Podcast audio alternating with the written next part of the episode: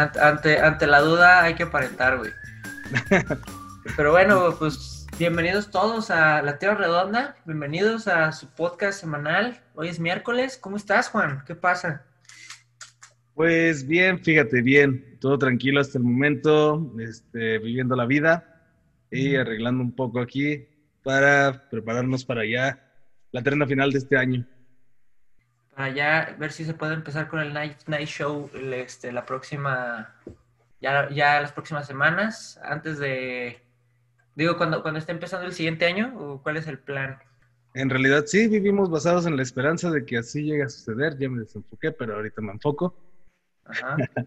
y este, pues es el sueño, que en algún momento de este año subsecuente tengamos Night Night Show de nuevo. Perfecto, güey.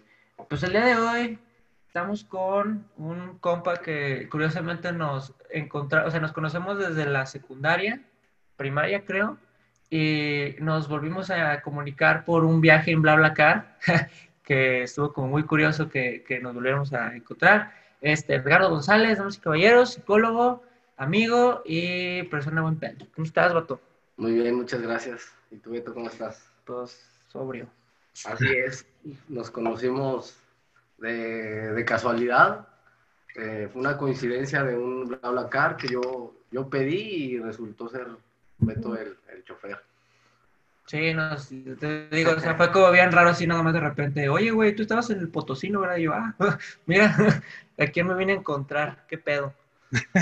Así es, así es. raro. Entonces, pues, eh, Edgardo trabaja en una clínica de rehabilitación, este, trabaja con gente que tiene problemas con adicciones eh, variadas, entre las cuales hay sustancias derivadas este, de alcohol, este, bueno, cualquier, cualquier tipo de droga, este, y también ludópatas, ¿no, güey?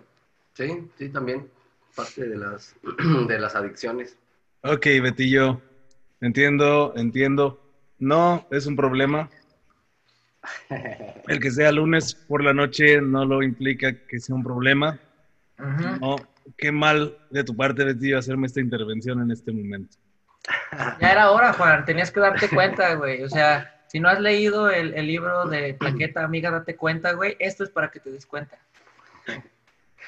No, pero, pero por ejemplo, güey, o sea, lo que he platicado con Edgardo, güey, es que de repente el pedo es este mucho más este grande, pues, o sea, si pisteas una o dos, así como en, la, ¿cómo se llama? En la comodidad de tu hogar, no hay tanto pedo, pero estas personas de repente tienen pedos ya como más eh, de, ¿cómo se llama? De aferrarse a, la sustancia, ¿no? Como esta parte de realmente crear como una dependencia casi total al, pedo, ¿no? Sí, de hecho, bueno, es algo que, que se podría denominar eh, deterioro. El deterioro tiene que ver con, con, diversos aspectos de la vida que se ven afectados por el consumo o la dependencia de, de algunas sustancias, ¿no? O conductas. Digo, también, por ejemplo, como lo que preguntabas, Beto, de, de la ludopatía, pues no es una adicción que tenga este, sustancias de por medio, pero sí es una conducta adictiva, ¿no? Yo creo que esa es la, la, la diferencia. Y sí, ¿no? Así como decía Beto, pues realmente el, tomarte una chelita o, situaciones por ese estilo, pues no implican una adicción, ¿no? En sí. Entonces, pues sí, sí, cabe como aclarar eso, ¿no? Que sí hay varios aspectos un poquito más, que influyen un poquito más en las, en las adicciones.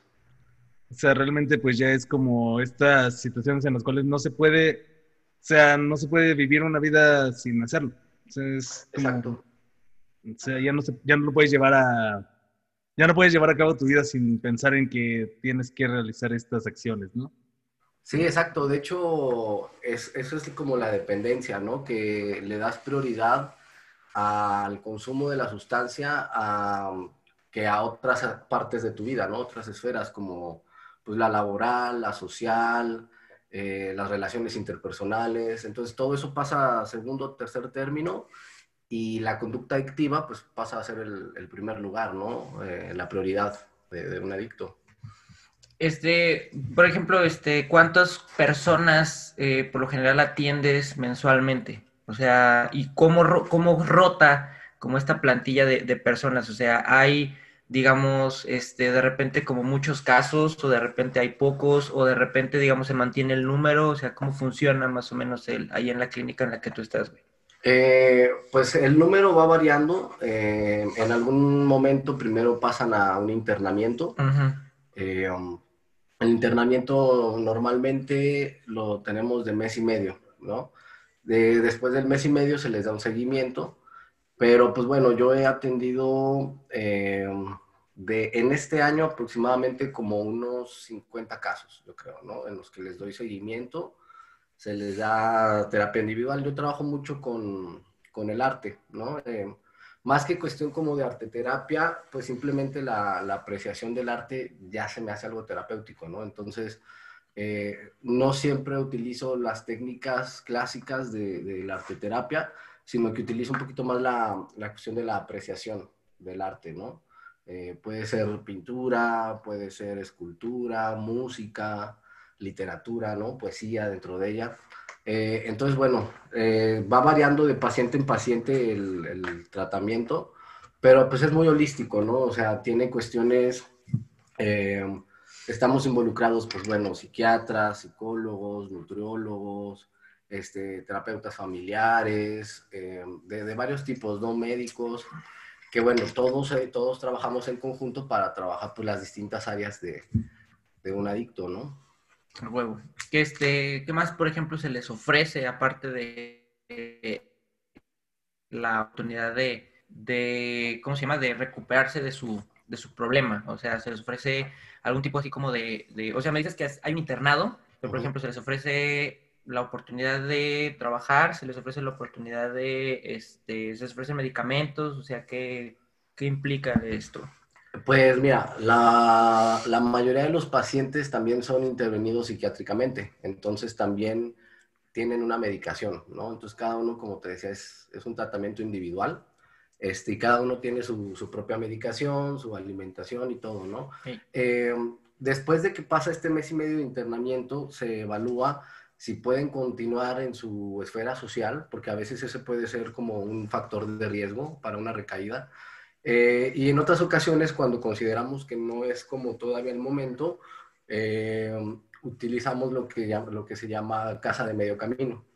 La casa de medio camino es una casa que, en donde ya los internamientos ya no están todo el tiempo dentro de la casa, sino que ya salen a hacer sus actividades, ¿no? Pero al momento de regresar, pues regresan a un espacio eh, controlado, terapéutico, en donde llevan a cabo pues, su, su, plan de vida, ¿no? Yo trabajo mucho con ellos eso porque muchas veces esto es como un, un, gran problema, ¿no? Que no hay un, una motivación o un plan de vida que, pues precisamente eso, ¿no? Que te motive a hacer las cosas, a hacer tus planes, a elaborar metas, ¿no? Entonces, eh, se empieza trabajando con, pues, qué es lo que quiere la, la persona, ¿no?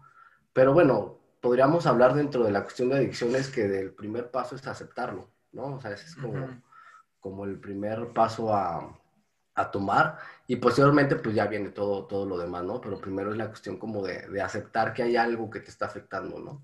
El, en, el, en la situación de, o sea, de, basados en lo personal, o sea, en lo tuyo, ¿cuál es tu punto de, o sea, cuál es tu punto de decisión de decir, ok, quiero dedicarme a apoyar a esta gente, a estos pues toda gente con estos casos y ¿por qué lo decides?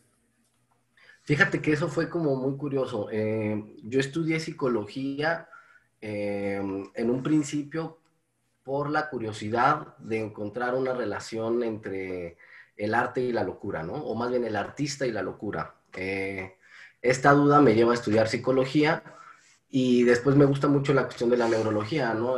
todas esas ondas de, del cerebro que me llaman mucho la atención. Cuando yo salgo de la universidad, comienzo trabajando con niños ciegos. Entonces estuve un tiempo, antes de eso estuve en, RH, ¿no? En recursos humanos, que, que, es un área muy diferente a, a la clínica, eh, en donde, bueno, pues me dedicaba simplemente a contratar gente, ¿no? Que también es algo, pues es un trabajo, ¿no? Pero a mí, este, como que me faltaba un poquito de más reto, ¿no? Después, este, con los niños ciegos, pues estuve trabajando muy bien un rato. Eh, y en ese tiempo, a mí se me, yo hice trámites para una maestría acá en Guadalajara. eh, de antropología de la música. Entonces, bueno, acepto, me aceptan en la maestría, entonces yo me vengo a vivir aquí a Guadalajara y pues aquí tengo otros conocidos, uno de ellos es un familiar mío, un primo, que pues se dedican al área clínica ya, ¿no? Él es este, psiquiatra. Eh, él me comenta sobre este proyecto que, él está llevando a cabo de la clínica y todo, y bueno, pues vemos cómo este proyecto de pasar a ser una idea, pues se forma ya la, la clínica, ¿no?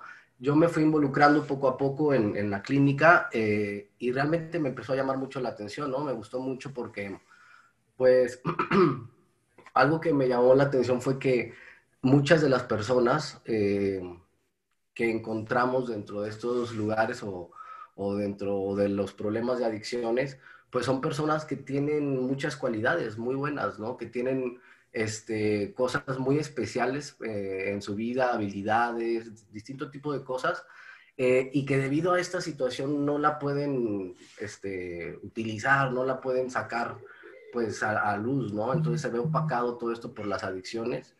Y se me hizo algo muy chido, ¿no? Sobre todo porque muchos de los que he conocido, que incluso pues somos este, pues, conocidos, ¿no? Pasa, pasa a formar parte en la casa como de, de cierta hermandad eh, pues muchos de ellos eh, muy asociados con el arte, ¿no? Personas que escriben muy chido, personas que pintan, personas que a través de la arte terapia descubren a, veces estas habilidades que pueden tener. Y esto fue lo que me, me, llamó mucho la atención, ¿no? El hecho de también poder ver pacientes que se superan, ¿no? Que realmente generan cambios en su vida, que empiezan a hacer sus proyectos, empiezan a cumplir con sus metas. Entonces, ver como esto realizado en ellos, pues a mí me, me motiva mucho, ¿no? Y me, me, gusta mucho el hecho de poder tratar de reivindicar la, la, vida de alguien, ¿no? Que bueno, a fin de cuentas, pues todos estamos propensos a, a, irnos ahí por ahí desviando en la vida. Pero bueno, si uno le puede echar la mano a alguien más, pues, pues eso fue lo que me gustó, ¿no? El, ver cómo pues se puede salir de, estas situaciones, ¿no? Y al, al buscar, por ejemplo, este, la relación entre la locura y el arte, como mencionas, güey, este, ¿qué, o sea, ¿qué has encontrado? O sea, ¿has encontrado alguna relación? ¿Has encontrado que parte de tu locura la puedes canalizar a través del arte? O sea, ¿cómo, cómo has, digamos, como visto esta relación y si la has encontrado, güey, también? Pues fíjate que es un tema muy complejo. Realmente, primero, el dividir o el establecer esta línea divisoria entre, entre la normalidad y la locura, es algo todavía un poquito ambiguo, ¿no? Ambiguo, ¿no? Eh, dependiendo del punto de vista teórico que uno lo tome, pues es como uno define la locura, ¿no? Eh, el artista siempre ha procurado ser alguien que salga de los límites de lo establecido, ¿no? Entonces también es parte de la locura, ¿no? Entonces es lo que te digo que es como difícil de, de delimitar. Una de las cosas obviamente que, que, tienen que ver es que hagas o que produzcas arte, ¿no? O sea, esa es una gran diferencia, ¿no? Entre lo que podríamos llamar eh, un loco, por así decirlo, este, y un artista, ¿no? Que el artista, pues, tiene producción, crea, ¿no? Eh, sin embargo, bueno, te digo que es muy, muy difícil delimitar o, o, tocar ese tema debido a que, pues, muchos trastornos mentales eh, también tienen un referente neurológico, ¿no? Entonces, hay áreas del cerebro que se comportan diferentes, ¿no? En ciertos trastornos. Eh, y en algunos artistas también se ha visto, ¿no? Pero no todos los artistas significa que tengan algún problema o algún trastorno, ¿no?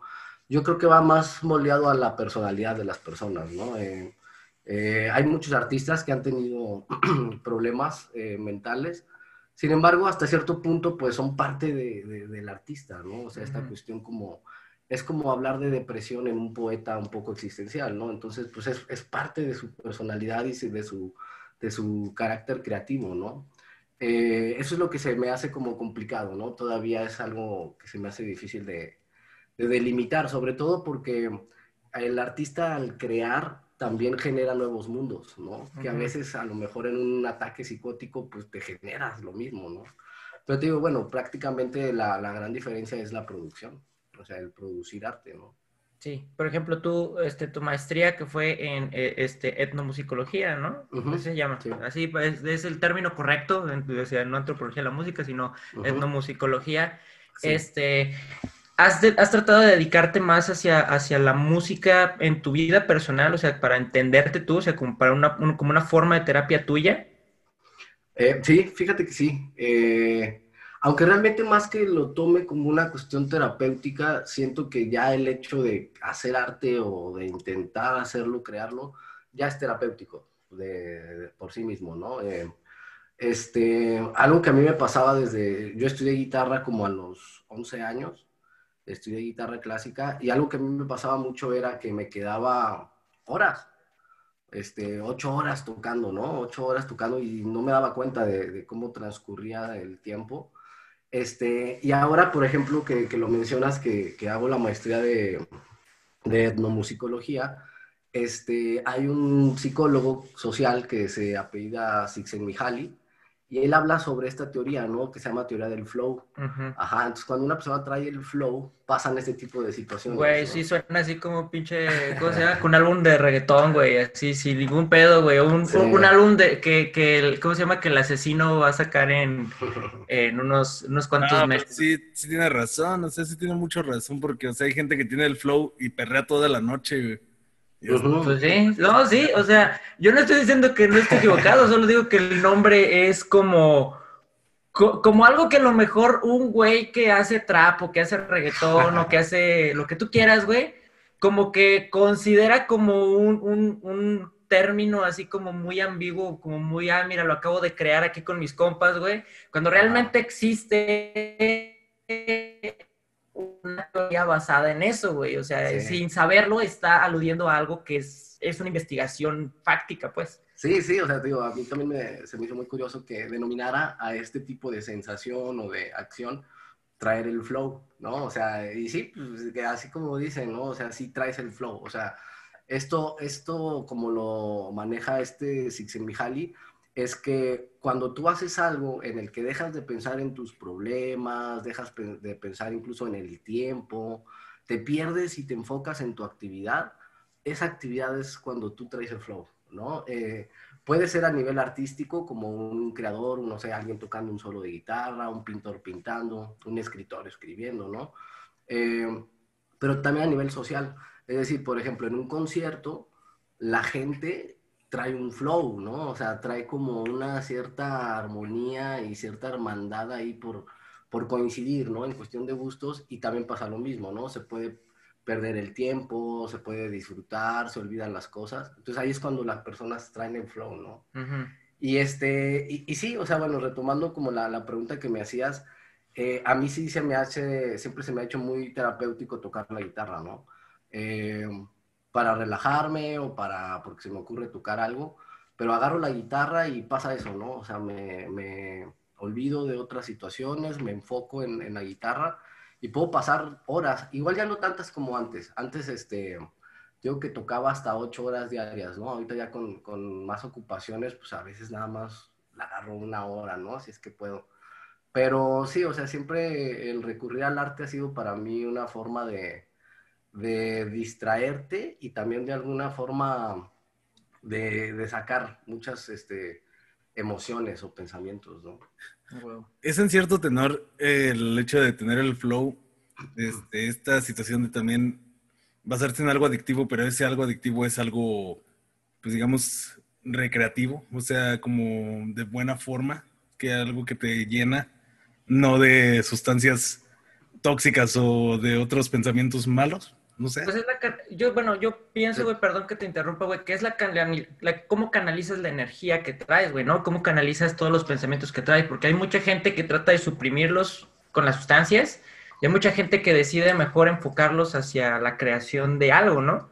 Sí, de hecho, por ejemplo, hablando de, de un esquema cognitivo-conductual, eh, partimos de que, bueno, para la teoría cognitivo-conductual hay tres elementos básicos en el ser humano, ¿no? Que es el pensamiento, las emociones y la conducta, ¿no? Entonces, eh, van a estar en distinto orden a veces, pero vamos a poner un ejemplo. Yo pienso algo, este pensamiento me genera una emoción y esta emoción me genera una conducta, ¿no? Ahora, lo de lo que hablamos es de la conducta, ¿no? Ya del resultado. La conducta la podemos dividir hacia grandes rasgos, este, como adaptativa y desadaptativa, ¿no? Y es como lo que tú dices, ¿no? El poder como como poner tu energía en dependiendo de, qué tipo de acción vas a hacer, ¿no? Las conductas adaptativas son precisamente estas conductas que te llevan a tener un equilibrio, ¿no? Por así decirlo, en tu vida. Las conductas desadaptativas son precisamente las que te van a llevar a tener deterioros, que eran como los que estábamos hablando hace rato, ¿no? Que te empiezan a afectar distintas áreas de tu vida. Eh, no sé, como por poner un ejemplo, eh, una persona puede estar esperando a su pareja afuera del cine este, y pasa una hora y aún no llega, ¿no? La pareja. Entonces ahí va a surgir el pensamiento, ¿no? La persona, dependiendo de su experiencia o dependiendo de su personalidad, eh, puede pensar distintas cosas, ¿no? Una puede ser que no llegó porque ya le pasó algo, o que no llegó porque está engañándote, o que no llegó porque pues simplemente hay mucho tráfico, ¿no? Pero ese pensamiento, cualquiera de estos tres, nos va a generar una emoción. Si la persona que simplemente piensa que pues hay mucho tráfico y por eso no ha llegado, pues a lo mejor esta emoción que le genera es una emoción pues hasta cierto punto tranquila, ¿no? O sea, no, no le genera una, una emoción fuerte. Pero la persona que, que piensa que a lo mejor su pareja no llega porque la está engañando, pues le va a generar una emoción a lo mejor o de enojo o de tristeza. Y luego aquí viene la acción, ¿no? Que es la conducta. ¿Qué va a pasar con esto que siente y esto que piensa? Puede ser que diga, bueno, a lo mejor y empiece a, a pensar sobre y a evaluar sus pensamientos, ¿no? Quizás pienso que me está engañando, pero pues nunca lo ha hecho, no, no me ha dado como motivos. motivos. Entonces, bueno, lo piensas y dices, bueno, no, no pasa nada, ¿no? Entonces la espero otro rato, ¿no? Entonces, acaba la conducta en algo adaptativo, por así decirlo, ¿no? Pero si piensas eso, eso mismo y al último dices, ¿sabes qué? Ya no quiero nada, ya voy a, voy a terminar, mejor me voy ahorita de borrachera con mis amigos y vas y te pones bien pedo y luego ya le hablaste y le reclamaste y ya, es una conducta desadaptativa, ¿no? Y toda esa son llevadas por tus pensamientos y tus emociones, ¿no? Es, todo esto es dentro de un esquema cognitivo-conductual, ¿no? Es, es una teoría del comportamiento humano. Ya. Por ejemplo, ¿cómo puedo este, convertir mi, mi, o cómo puedo empezar a, a dar pasos para convertir mis conductas desadaptativas en adaptativas? Ok, este, pues yo creo que el primer paso es empezando a, a dudar de nuestros propios pensamientos. Ajá. Eh, ¿En qué momentos? Obviamente no, no, no siempre, pero pues principalmente enfocándonos en las situaciones o momentos que nos causen emociones negativas. ¿no? Si de repente surge una situación y a mí me genera una emoción negativa, en ese momento darme cuenta, ¿no? Darme cuenta, ¿sabes qué? Mm, como que me estoy sintiendo enojado, a ver, ¿por qué me siento enojado? Bueno, es por esta situación, ¿qué pienso de esta situación? ¿Está correcta mi forma de pensar? Eh, qué evidencias tengo de que lo que pienso es correcto. Entonces ahí vamos a poder empezar a educar un poquito más nuestras emociones, ¿no? Porque los pensamientos muchas veces son pensamientos que se les denomina pensamientos automáticos, incluso intrusivos. ¿Por qué? Porque te llegan a la mente sin que tú los provoques, ¿no? Pueden ser motivados por situaciones pues, externas, ¿no? Puedes escuchar una canción y ya te genera un pensamiento, ¿no? Sin que tú lo quieras, ¿no? Entonces ya este pensamiento te va a generar una emoción. Pero si tú te das cuenta de la emoción que estás sintiendo y que la estás sintiendo por lo que estás pensando, por lo de la canción, puedes como tratar de controlarte un poco más, ¿no? A simplemente dejarte llevar por la emoción, que, puede ser de, tristeza o de enojo, y te puede llevar precisamente a una conducta desadaptativa. Entonces yo creo que los primeros pasos es empezar a evaluar tus pensamientos, ¿no? Muchas veces, este, pues vivimos, vivimos la vida pensando, pero muchas, muy pocas veces nos ponemos realmente a pensar qué estamos pensando, ¿no? O sea, analizar nuestros pensamientos que es como darnos un clavado a nuestras creencias, ¿no? A nuestras creencias que muchas veces están muy arraigadas.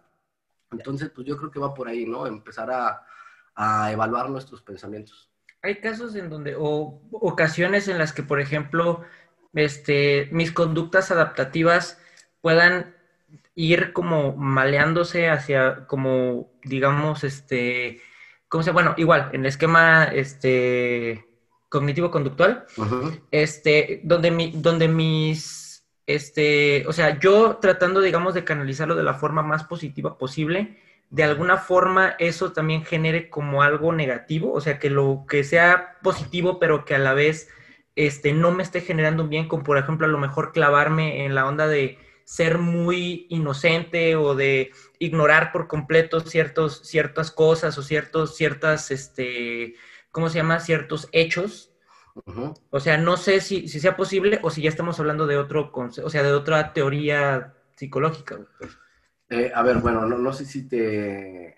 O sea, por ejemplo, por ejemplo, tú, o sea, en el mismo ejemplo de la novia, tú piensas a lo mejor, ¿sabes qué, güey? O sea, a lo mejor está, este, o sea, le hizo tarde, ¿no? Ajá pero a lo mejor sí hay señales de que hay como una infidelidad o que hay algún problema, pero el mismo, el mismo no querer pensar en el problema o no querer como, como caer en, en, lo, en lo desadaptativo, de repente te hace como decir, ¿sabes qué, güey? O sea, se le hizo tarde, a pesar de que haya como evidencia o algo que te haga decir, que sea determinante para decir, es que está pasando una situación negativa.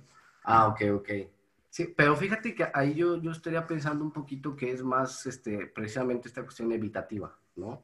Eh, también lo evitativo puede ser un rasgo de personalidad, o sea, realmente también hay personas que pueden ser muy evitativas en su vida, es decir, eh, frente a cualquier situación o problema que le genere malestar, pues lo evita, ¿no? A veces, eh, y fíjate que, puede ser buen ejemplo, a veces el ser evitativo puede ser bueno, ¿no? Pero otras veces la misma acción, ser evitativo, puede ser judicial, ¿no? Dependiendo de la situación, ahí es donde se tiene que evaluar la, situación.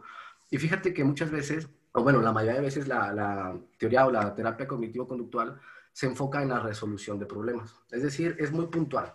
Es, es casi, casi de dime tres problemas y vamos a trabajarlos, ¿no?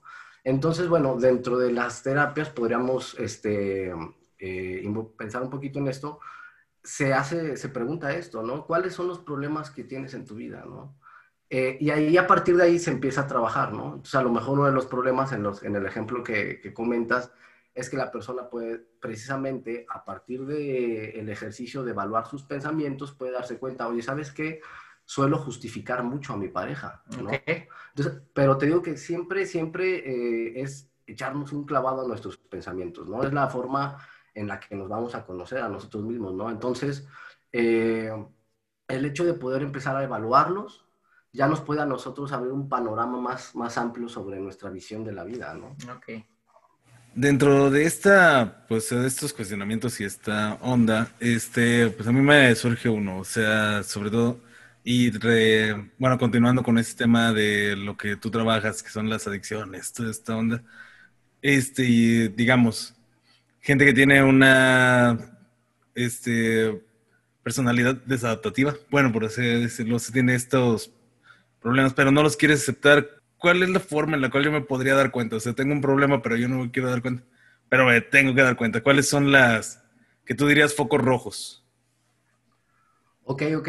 Bueno, yo creo que primero empezar a preguntarnos sobre nuestras eh, esferas básicas de la vida, ¿qué tal están? ¿No? el decir, bueno, ¿qué tal estoy con mi familia? ¿Qué tal estoy en mi trabajo? ¿Qué tal estoy con mi pareja o con mis relaciones interpersonales? Entonces, a partir de ahí, este, podemos empezar a, notar estos foquitos rojos, ¿no? Es como una primera forma de, de, aproximar a una persona a si tiene o no problemas, ¿no? Eh, era lo que les decía, que es el deterioro, ¿no? Empezar a ver si hay eh, conductas desadaptativas, pues va a haber un deterioro en algún área de, la vida, ¿no? Si tomamos en cuenta que la conducta desadaptativa es, este, ante los problemas, enfrentarlos eh, fumando cristal, pues probablemente vaya a tener repercusiones en el área laboral, en el área económica, en el área de salud, eh, en distintas áreas de su vida, ¿no? Entonces yo creo que lo primero es empezar a indagar un poquito en nuestras esferas de la vida, qué, tan, qué tanta calidad de vida tiene, ¿no? Entonces, por ejemplo, este, digamos que haciendo como un autoanálisis, puedo darme cuenta también de qué actitudes puedo llegar a lo mejor a no, no decir cambiar, porque siento que esto de cambiar como una personalidad es algo muy difícil y que no se logra este, con éxito muchas veces, pero sí puedo decir que puedo llegar a, canalizarlo de una forma diferente, o sea, que puede haber una, un, digamos, una evolución, no tanto en decir, ya no voy a ser celoso, sino que decir, bueno, siento este, esto, pero puedo a lo mejor meterme a, esta onda para no, no, desquitarme de una forma física o no desquitarme de una forma este, verbal, o sea, una, agresión directa hacia alguien, pero puedo canalizarlo hacia otros, este, hacia otros rubros, vamos a decirlo así. Sí, claro, y, fíjate que este, pues la gente, sí cambia la gente, ¿no? O sea, requiere de esfuerzo, requiere de voluntad también, te digo, cuando la gente no quiere, desde ahí ya no puedes hacer nada, ¿no? Entre 50 expertos no puedes hacer nada con una persona que no quiere cambiar, ¿no? Entonces, desde ahí el primer paso es que la persona quiera, que haya voluntad, ¿no? Desde, ahí empezamos, ¿no? Este, pero sí, realmente hay patrones de conducta que se pueden modificar, ¿no? Parte de, de, la teoría cognitiva conductual es esta parte, ¿no? Conductual, ¿no? O sea, las conductas pueden aprenderse y desaprenderse también, ¿no? Entonces, este, sí puede ser un camino pedregoso, un camino este, difícil, pero sí se puede, ¿no? O sea, sí se puede generar estos cambios que, te digo, implican mucho em, autoconocimiento, ¿no? El conocerte, el explorar tus pensamientos, ¿no? Porque estos pensamientos vienen de creencias, ¿no? Y nuestras creencias surgen eh, a, a, forma de silogismos desde que estamos chicos, ¿no? Entonces, desde que estamos chicos empezamos tomando como a prueba las cosas. Si hago esto, por lo tanto me pasa esto, ¿no? Entonces a veces por una mala experiencia podemos hacer una asociación que hasta cierto punto está distorsionada.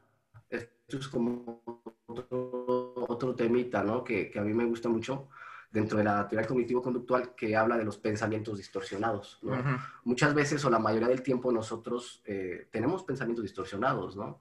Eh, todos y todo el día, ¿no? Entonces, el empezar a poder darnos cuenta de estos pensamientos distorsionados pueden ser de mucha ayuda, ¿no? O ayudarnos con estos focos rojos que, que hablábamos, ¿no? Eh, un ejemplo es, por, es, el pensamiento dicotómico, ¿no? Por poner un pensamiento distorsionado. Eh, ¿Qué es este pensamiento dicotómico? Es que va de el todo a la nada, del cero al blanco, ¿no? Eres mi amigo o si no, eres mi enemigo. O sea, no, no, se puede poner una, media, ¿no? No puedes ser mediador, sino que siempre te vas a los extremos. O estoy bien o estoy súper mal. Entonces, esta forma de pensar es, un ejemplo, ¿no? De un pensamiento distorsionado. Y así tenemos muchísimos, ¿no? Entonces, estos, estos pensamientos distorsionados o distorsiones cognitivas, pues el empezar a darnos cuenta de cómo nosotros distorsionamos la realidad a través de nuestra percepción y nuestras experiencias y creencias, pues empieza a rompernos unos paradigmas de la vida que tenemos, ¿no? Que está, está muy padre, ¿no? Porque pues nos vamos dando cuenta de que la realidad es una y nosotros le damos un significado, ¿no? A través de nuestras experiencias y todo, ¿no? Sí. Sí. Cool. sí, nos... me dejaste, me dejaste anonadado. O sea, sí está interesante este pedo de cómo podemos darnos cuenta de que tenemos ahí algo.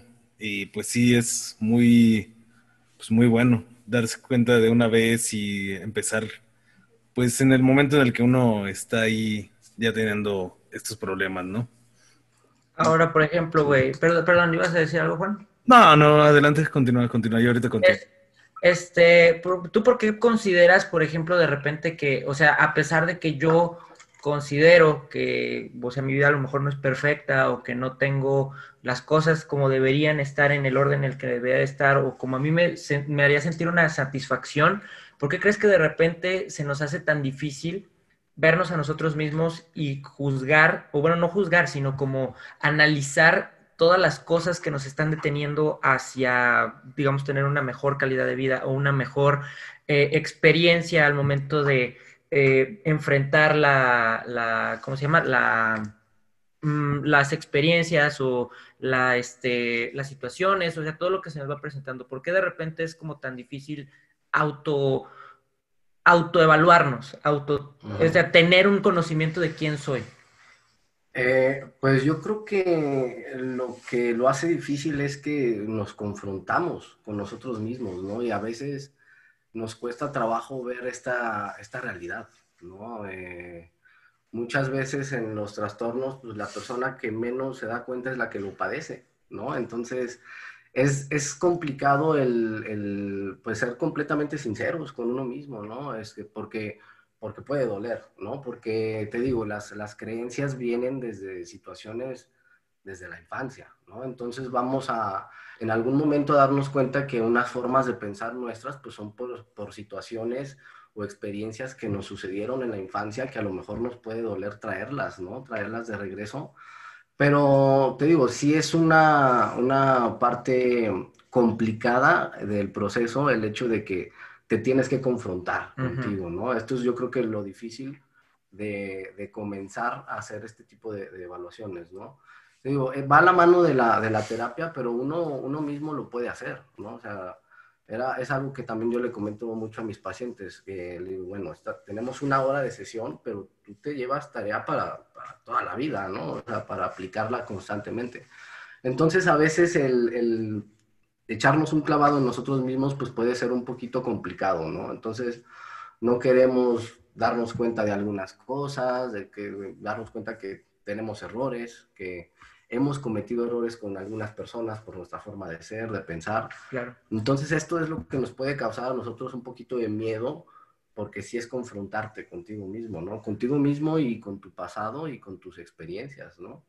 Después puede ser ya muy, muy gratificante el hecho de que te conozcas, ¿no? Porque eh, vas moldeando tu personalidad debido a que ya te vas conociendo, ¿no? Entonces sabes qué situaciones te pueden gustar, cuáles te molestan, cuáles te incomodan, en dónde te sientes cómodo.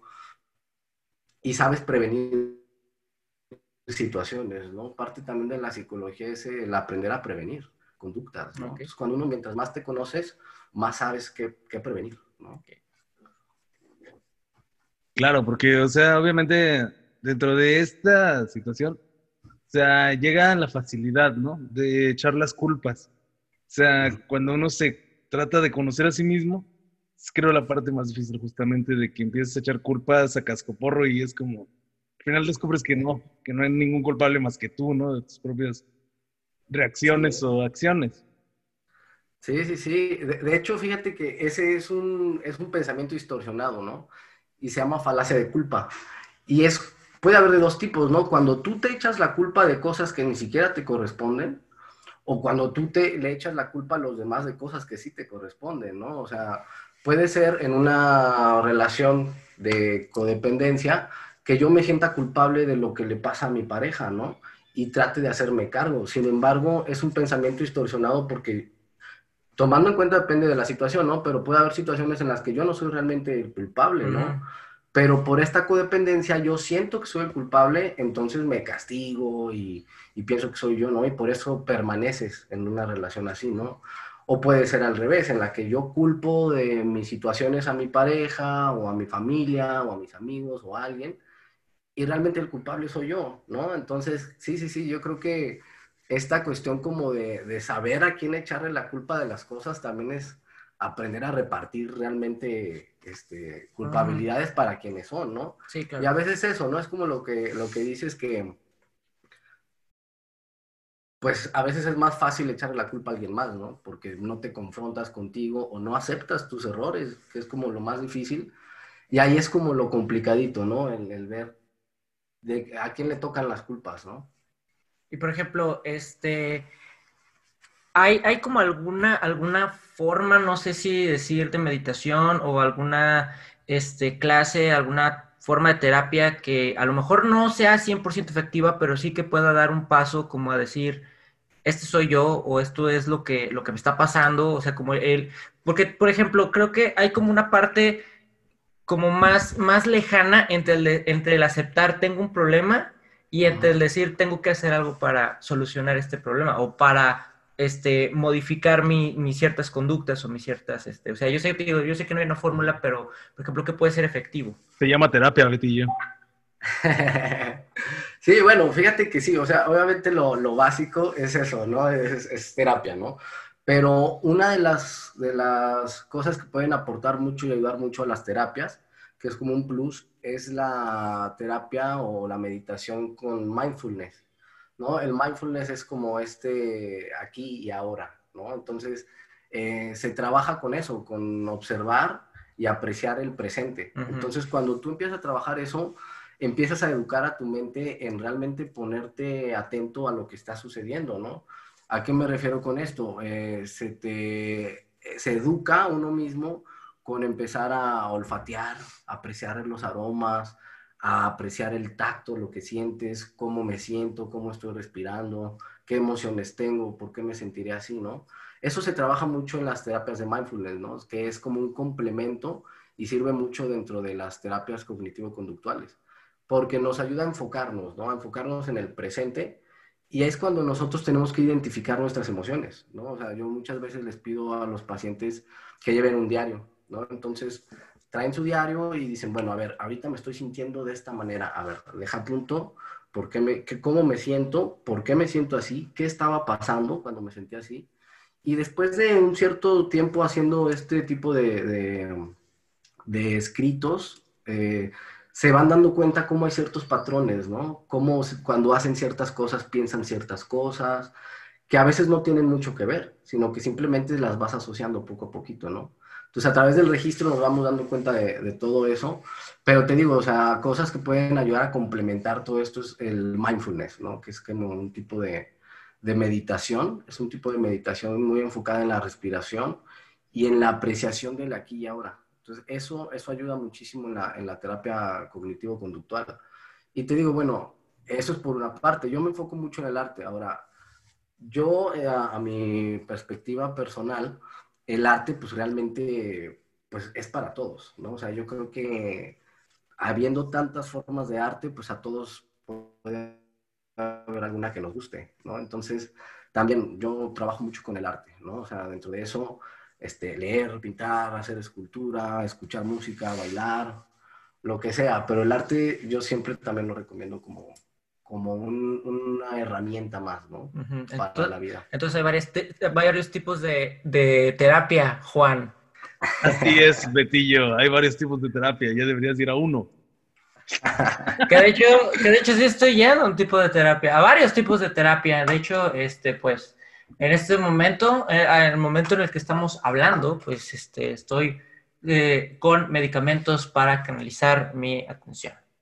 ¿Sí? Así es. ¿Eh? A, ver, qué dijo en el minuto uno, Edgardo. no, te pasa tampoco depende. En el minuto uno estábamos todavía presentándonos, conociéndonos, güey. No, no había dicho nada. Toma, güey. Ah, mira, sí, sí, sirven. Sí, sí, sí, ¿eh? sí, estás poniendo atención. Este, vato, este, pues muchas gracias por acompañarnos, güey. ¿Dónde te podemos encontrar, este, para, o sea, no sé si, si, si obviamente si des consultas por fuera de, de, la, ¿cómo se llama? De la clínica, pero, este, yo sé también, güey, que no nada más haces, pues, la onda de, de la terapia, güey, sino que también haces eh, música también ya inspirado como en tu segundo gusto, güey, más, más grande y que es algo que seguramente podremos hablar más adelante, güey, que es la música, güey. Entonces, ¿dónde podemos encontrar cosas tuyas, este, trabajos, este, no sé, de, psicología, de música, de lo que tú quieras? Ok, bueno, mira, tengo una página de Facebook de psicología que se llama Psicología a la Mano y tengo una página de arte, ¿no? Que, que se llama Presente Progresivo. Entonces esas dos son, son páginas de, de, Facebook y bueno, otro apartadito es en SoundCloud, que también es Present Progressive Project, ¿no? Ahí es como más mi música, que, que pues sí tiene cierta relación con la psicología, pero pues también tiene su, su apartado, como dices, ¿no? Esta es como la, el área musical y, y mi cuestión de producción, ¿no? Eh, y de este lado, pues es las cuestiones de, de psicología, ¿no? está bien verga, la neta, el proyecto de, Edgardo, si tienen chances. Si ya llegaron hasta acá, este, en algún momento llegan hasta acá en el podcast, chequenlo, el, proyecto de, Edgardo está muy, muy verga, la neta. Me, este, estuvimos por ahí checando y experimentando en, ¿qué fue? El, sábado. Está muy, muy vergas el, el, ¿cómo se llama? Este, el proyecto de este, Progressive Present Project. Present Progressive Present Progressive perdón, ahí lo cambié. Así es. Este, no están funcionando los, los medicamentos, aparentemente. Entonces, al parecer no. al parecer no. Hay que subirle la dosis. Sí, güey. Este, no, güey, no, no sé, se siente, se siente raro, te digo, como que el cuerpo se me, se me entume. O sea, está chido, pero no tan chido. Este, a mí me pueden encontrar como Betillo2214 en Instagram y también como Vato Pendejo Comics, que espero ya estar subiendo contenido a esa página que tengo muy abandonada. Y en las redes de el Night Night Show, que son? Es ni más ni menos que en Facebook Night Night Show, en YouTube Night Night Show también. En Instagram tienen knife-n-c y en Spotify nos encuentran como Night Night Show Presenta. Les recordamos también que ahí están nuestros, este, nuestros amigos de ¿Y ahora qué? Que se transmite los lunes en la mañana. Y este, pues el proyecto nuevo que si ustedes están escuchando esto, durante eh, la semana del 30 al 4, este, del 30 de, noviembre al 4 de diciembre. El viernes seguramente estrenaremos algo, algo nuevo por ahí. Entonces, este, pues, pues todo. Muchas gracias, Vato. Este, gracias por acompañarnos. Estuvo muy chingón. Y pues espero que, que la gente se pueda enfrentar a sí misma. Más les vale, de verdad vale un chingo la pena enfrentarte a ti mismo y descubrir que puedes ser mucho mejor de lo que ya eres. Sí es. Crezcan amigos, los amamos. No es cierto, pero